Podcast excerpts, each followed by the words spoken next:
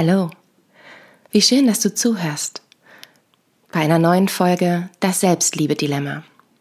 Heute zur Selbstliebe mit Carl Rogers. Carl Rogers, der Begründer der personenzentrierten Beratung und Therapie, spricht in vielen seiner Bücher über seinen langen Weg zur Selbstliebe. Seine Bedingungen, die Therapeuten für ihre Klienten schaffen sollten, eignen sich, leicht umformuliert, hervorragend, um sich selbst zu aktualisieren und zu lieben. Hier ein paar Zitate. Ich fühle mich erwärmt und erfüllt, wenn ich die Tatsache an mich heranlassen kann, beziehungsweise wenn ich mir erlaube zu fühlen, dass mich jemand mag, akzeptiert, bewundert oder schätzt. Aufgrund bestimmter Umstände in meiner Lebensgeschichte ist es mir, wie ich glaube, früher sehr schwer gefallen, so etwas anzunehmen.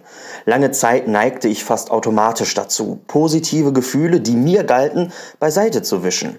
Meine Reaktion war, wer ich? Das ist ausgeschlossen, dass du mich magst. Vielleicht gefällt dir, was ich getan habe, meine Leistungen, aber nicht ich. Ich glaube, dass ich weniger distanziert bin, seit es mir möglich ist, diese Gefühle der Zuneigung an mich heranzulassen. Wie viele andere habe auch ich früher befürchtet, mich in einer Falle zu fangen, wenn ich meine Gefühle zeigte. Wenn ich ihn mag, kann er über mich herrschen. Wenn ich sie liebe, versuche ich, sie zu beherrschen. Wie meine Klienten habe auch ich allmählich gelernt, dass es nicht gefährlich ist, zärtliche, positive Gefühle zu geben oder zu empfangen.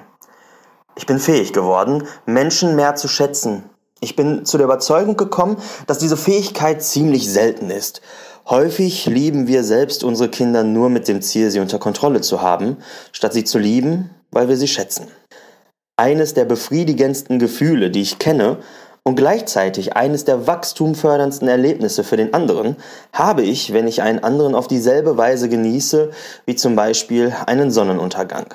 Menschen sind genauso wundervoll wie ein Sonnenuntergang, wenn ich sie sein lassen kann. Carl Rogers, Der neue Mensch, Seiten 30 bis 32. Und nun, wie gewohnt, ein kleiner Dialog zur Einstimmung.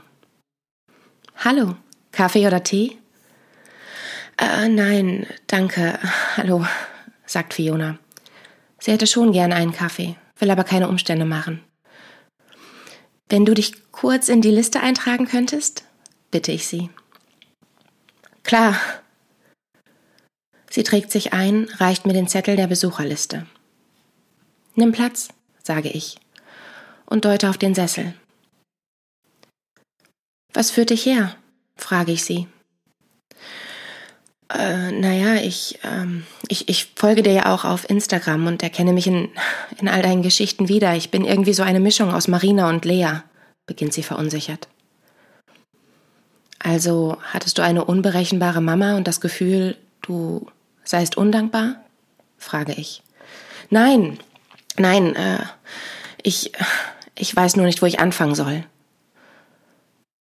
Was beschäftigt dich denn gerade? Männer. Ich habe irgendwie das Gefühl, ich bin zu viel, ich will zu viel. Meine letzte Beziehung endete vor einem Jahr. Ziemlich genau. Ich glaube, ja, ich glaube mittlerweile, es war meine Schuld. Ich habe wirklich viel gefordert. Wie viel? Das, das wurde mir jetzt erst bewusst, beim Dating. Du willst zu viel? Naja, ich habe zwar nicht das Gefühl, zu hohe Ansprüche zu haben, aber irgendwie fühle ich mich immer irgendwie so klein neben einem Mann. Und ich wünsche mir dann, dass er mir das Gefühl gibt, eine großartige Frau zu sein. Magst du dich? Ziemlich direktiv die Frage, aber ich spüre diese große Not, die Verzweiflung und den Wunsch, endlich mal genug zu sein. Fiona lacht müde und sagt, ich glaube, ähm, dann würde ich nicht hier sitzen. Also, ist dein Anliegen gar nicht, mit Männern klarzukommen, sondern mit dir selbst? Ja, jein. Es wird mir, es wird mir ehrlich gesagt schon reichen, wenn ich einen Mann mal nicht abschrecke, sagt sie etwas schambehaftet. Weil du dann das Gefühl hättest zu reichen, ergänze ich. Ja. Ist es nicht erstaunlich, wie sehr wir uns nach Liebe sehen und oft verzweifeln, wenn wir sie nicht bekommen, an uns zweifeln? Immer wieder lese ich, dass man sich selbst lieben muss, um geliebt zu werden. Das ist so großer Quatsch. Ich kann es nicht oft genug betonen, aber ein Mensch ist auch dann liebenswert, wenn er sich selbst nicht liebt. Ja, und dennoch rede ich über Selbstliebe. Selbstliebe ist wichtig, aber eben nicht, um von jemand anderem geliebt zu werden, sondern um von sich selbst geliebt zu werden. Ach was. Warum empfinde ich das allzu wichtig? Es gab diese Zeit, in der ich, in der ich mich nicht mochte, mir die Schuld für alles gab und nach außen furchtbar viel Verständnis hatte, obwohl ich innerlich total frustriert war, mich ungerecht behandelt gefühlt habe, von anderen und vom Leben. Ich war so furchtbar neidisch auf all diejenigen, die irgendwas geschafft haben. Und als ich dann anfing, mich mit dem Thema Selbstliebe zu beschäftigen, in der späten Pubertät, habe ich mich irgendwann auf diesen selbstverliebten Posten über alle gestellt und habe diesen Glaubenssatz verfestigt und mir gesagt, ja, ich muss mich toll finden, sonst tut es ja kein anderer. Und siehe da, die Welt hat angefangen, mich auch anders zu sehen. Menschen haben mich gesehen, mich geliebt und bewundert. Jetzt könnte man ja meinen, ja, super. Oder sich fragen, wie hast du das geschafft? Naja, gar nicht. Ich habe die Selbstliebe gespielt. Ich habe so getan, als fühlte ich mich wohl. Ich wirkte stark. Ich brauchte keine Hilfe und habe gelernt, wenn ich mich so präsentiere, so unecht und allen etwas vorspiele, dann bekomme ich die Anerkennung und Liebe, nach der ich mich sehne. Glücklicher wurde ich dadurch aber auch nicht, denn innerlich war ich immer noch alleine. Weil ich wusste, was niemandem sonst klar war. Das, was alle so toll finden. Die Frau, die bewundert, gesehen und geliebt wird, das bin nicht ich. Ich war immer noch das kleine Mädchen, das sich selbst verachtet. Ich bin mit in irgendwelche Fußballstadien gefahren und habe so getan, als würde mich der Sport interessieren. Ich bin mit tanzen gegangen, in zu engen Klamotten. Ich fühlte mich so unwohl. Aber ich war frech, vorlaut, wirkte unnahbar. Ich war lustig, immer auf Kosten anderer. Meine Schauspielausbildung kam mir zugute. Aber ich war eben nicht ich, nicht Jenny, sondern ich war eine Illusion. Sag mir, wer ich sein soll und ich bin es. Doch in mir drin war immer diese Sehnsucht. Sehnsucht, schwach zu sein. Schwach sein zu dürfen. Sehnsucht danach zu sagen, was ich denke und fühle, ohne verurteilt zu werden. Sehnsucht danach, geliebt zu werden, wie ich bin. Die Sehnsucht nach mir selbst, nach Leben. Irgendwann kam der Punkt, an dem mir genau das klar wurde. Und ich fasste einen Entschluss. Ich werde zunächst bei ausgewählten Personen mal genau das sagen, was ich denke und fühle. Ich werde, ich werde mich nicht mehr überall nur anpassen.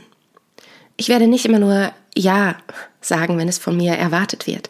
Ich werde versuchen zu sein, wer ich bin. Das war ein Prozess. Immer wieder fiel ich in alte Muster zurück, tat Dinge aus Höflichkeit, lehnte Hilfsangebote ab, bot anderen immer noch meine Hilfe an, auch wenn mir dafür die Zeit fehlte. Wenn es mir gelang, reagierten die Menschen nicht immer nur positiv auf meine zum Teil neuen Verhaltensweisen. Dennoch, es hat funktioniert. Ich sammelte immer mehr korrigierende Erfahrungen. Ich gewann neue Freunde und verlor ein paar Freunde aus früherer Zeit. Mittlerweile bin ich echt, authentisch. Ich mag mich genau dafür. Meine Gedanken sind nicht mehr so abwertend, so hässlich weder mir noch anderen gegenüber. Ich habe mir erlaubt, ich selbst zu sein, und das ist vermutlich mein größtes Geschenk. An mich selbst, ja. Aufgrund dieser Erfahrung ist es mir ein so wichtiges Anliegen, die Bewertungen wegzulassen, so schwierig das ist. Ich möchte so vielen Menschen wie möglich diese Erfahrung ermöglichen. Die Erfahrung, wie wohltuend und wundervoll es ist, bei sich zu sein und mit sich ins Reine zu kommen. Und wie genau der Mensch dann aussieht, ist vollkommen egal. Es liegt eben nicht in meinem Ermessen zu beurteilen und zu bewerten, was gut und richtig ist. Ich kann etwas doof finden und es dennoch akzeptieren und annehmen. Ich kann eine Meinung haben, aber muss nicht von anderen bestätigt werden. Ich brauche keine Erlaubnis für meine Gefühle, richtig oder falsch, egal. Und genau deswegen ist mir dieses Thema so ein großes Anliegen. Nein, du musst dich nicht selbst lieben um, sondern Du darfst dich selbst lieben, mit allem, was dazugehört. Und die Dinge, die du gerade abwertest, müssen verstanden werden. Wenn man etwas versteht, ist es viel leichter, es auch anzunehmen. Man muss es nicht einmal bewerten. Es ist halt einfach da. Verändern durch Verstehen. Das Fatale ist eben einfach, dass wir es einander so schwer machen. Wir haben doch nur Angst vor Bewertungen, weil unsere Bewertungen uns selbst und anderen gegenüber manchmal so hässlich sind.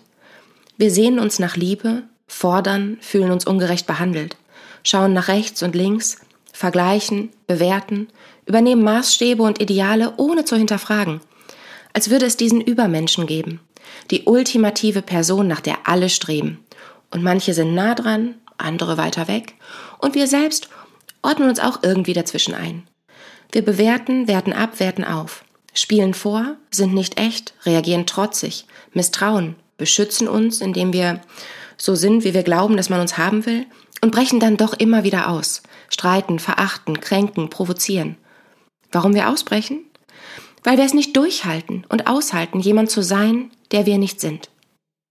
Ich glaube, diese Herausforderung, die wird immer eine Herausforderung bleiben.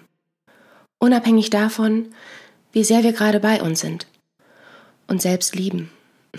Es wird immer Menschen geben, die dich abwerten, durch Ratschläge, durch Gags, durch direkte Belehrungen, durchs Lästern oder einfach, um sich selbst mit sich selbst besser fühlen zu lassen. Es wird Menschen geben, die sich abwenden, die Egoismus vorwerfen, die dir vorwerfen, du seist nicht authentisch, mit dir könne man nicht reden, du seist verrückt oder abgehoben, du seist zu nett oder nicht nett genug, die dir erzählen, wie das Leben funktioniert, die dir sagen, du willst zu viel oder auch dir sagen, dass du mal mehr erwarten darfst. Fun Fact, die gab es immer schon. Die wird es immer geben. Es ist egal, wie du aussiehst, du wirst nie allen gefallen. Und es ist egal, wie sehr du dich selbst liebst. Du wirst nie allen gefallen. Im Gegenteil. Du wirst nur noch den Menschen gefallen, die dir gut tun. Hier nun endlich die drei Variablen oder Bedingungen von Carl Rogers und wie du sie für dich nutzen kannst. Erstens. Sei du selbst. Auf dem Weg zur Selbstliebe oder auf dem Weg dahin, mit sich selbst ins Reine zu kommen, befindest du dich gerade. Es mag daher frustrierend klingen zu hören, sei du selbst. Immerhin ist ja das das Ziel, sich selbst anzunehmen und so zu sein, wie du bist, ohne dich abzuwerten. Daher versuche zunächst, dich mal zu beobachten und zu reflektieren. Wie oft verstellst du dich um zu? In welchen Situationen verstellst du dich? Bei welchen Menschen sagst du lieber nicht sofort, was du denkst und fühlst? Wie oft hältst du dich zurück? Wie oft überlegst du, bevor du auf eine Frage antwortest, was wohl die richtige oder höfliche oder erwünschte Antwort wäre? Das können auch ganz banale Situationen sein. Jemand bietet dir etwas zu trinken an, aber du möchtest keine Umstände machen, obwohl du Durst hast. Jemand lädt dich ein, du hast eigentlich keine Lust, sagst dennoch zu. Jemand erzählt dir von seinem Leid, gleichzeitig würdest du auch gerne mal Raum bekommen. Anstatt diesen einzufordern, reagierst du innerlich genervt, gar wütend, hörst dennoch zu und bleibst still. Jemand gibt dir Ratschläge, du fühlst dich angegriffen, sagst dennoch Danke und fügst hinzu, wie wertvoll der Ratschlag ist. Das Date läuft mies. Dennoch antwortest du mit Ja gerne, als er oder sie fragt, ob du noch was trinken willst. Jemand sagt etwas, was dich verletzt, und dennoch fragst du nicht nach, wie er oder sie es gemeint hat, sondern unterstellst, dass deine Interpretation auch die Intention deines Gegenübers gewesen ist. Manche hinterfragen auf dem Weg auch, wer sie eigentlich sind. Das ist okay und natürlich. Es geht hier viel mehr um diese Situation im Alltag, wenn du dich selbst verleugnest oder gar verurteilst für das, was du denkst, fühlst und bist. Zweitens, Sei dir selbst bedingungslos positiv zugewandt. Noch so eine Tautologie. Ich will mich selbst lieben lernen und sie schreibt lieb dich. Sorry. Oft glauben wir, dass wir etwas oder jemanden nur dann lieben können, wenn der Mensch gut ist, liebenswert ist, was auch immer das für den Einzelnen bedeutet. Das müsste aber dann ja heißen, dass Liebe immer an Bedingungen geknüpft ist. Okay, ist sie in vielen Beziehungen durchaus. Anders. Muss dein Gegenüber perfekt sein, damit du ihn lieben kannst? Vermutlich nicht. Warum gilt das also für dich? Dem Menschen, den wir lieben, gestehen wir viel eher Schwäche zu als uns selbst. Einerseits, weil wir dann da sein, helfen dürfen, stark sein dürfen und dieses Bedürfnis haben, wir ja alle ab und zu, Männer wie Frauen. Andererseits aber auch, weil die Schwäche des anderen legitimiert, dass wir auch schwach sein dürfen. Und drittens macht Schwäche uns nahbar und authentisch. Die Frau, die ihren Mann liebt und sich Sorgen um die Beziehung macht, sich nicht geliebt fühlt, die sehnt sich danach, mal von ihrem Mann zu hören, ich mache mir auch Sorgen, ich liebe dich so sehr, dich zu verlieren würde mir das Herz brechen. Wenn er jedoch sagt, dass sie sich besser trennen sollten, wenn, doch, wenn sie doch so unzufrieden mit seiner Art zu lieben sei, dann versucht er, seine Schwäche zu kaschieren. Tut so, als nehme ihn das gar nicht mit. Und die Frau wird beginnen, sich zu schützen. Versuchen auch so zu tun, als bräuchte sie nichts. Und gar sagen, na dann ist's wohl besser. Trennen wir uns. Anderes Beispiel. Die beste Freundin oder der beste Freund, die immer wieder suggerieren, ihnen geht es fantastisch. Ja, Corona nervt, aber sie machen halt das Beste draus. Sie oder er kriegt ja alles hin. Hat sie ja immer schon. Die oder der jede negative Aussage, jedes kleine Jammern relativiert. Dass es ja alles gar nicht so schlimm ist. Das verursacht bei der Freundin oder dem Freund das Gefühl von, warum ist sie oder er immer so stark und ich nicht? Wenn uns Menschen umgeben, die ausschließlich, die immer nur positiv sind, Lösungen parat haben und niemals signalisieren, ich leide gerade, wir uns hingegen schon ab und zu beschweren, dann fühlen wir uns klein und uns wird suggeriert, jammer doch nicht. Auch wenn gesagt wird, es ist okay, wenn es dir gerade nicht gut geht. Außerdem entsteht ein Ungleichgewicht, weil wir nie für sie oder ihn da sein dürfen. Sie oder er braucht uns ja eigentlich gar nicht. Es geht ja darum, dir selbst auch dann positiv zugewandt zu sein, wenn du gerade gescheitert bist, frustriert bist, Dinge an dir abwertest. Und das lernen wir am besten durch Menschen, die uns zeigen, nicht nur sagen, dass es okay ist, wenn man mit Problemen mal nicht fertig wird.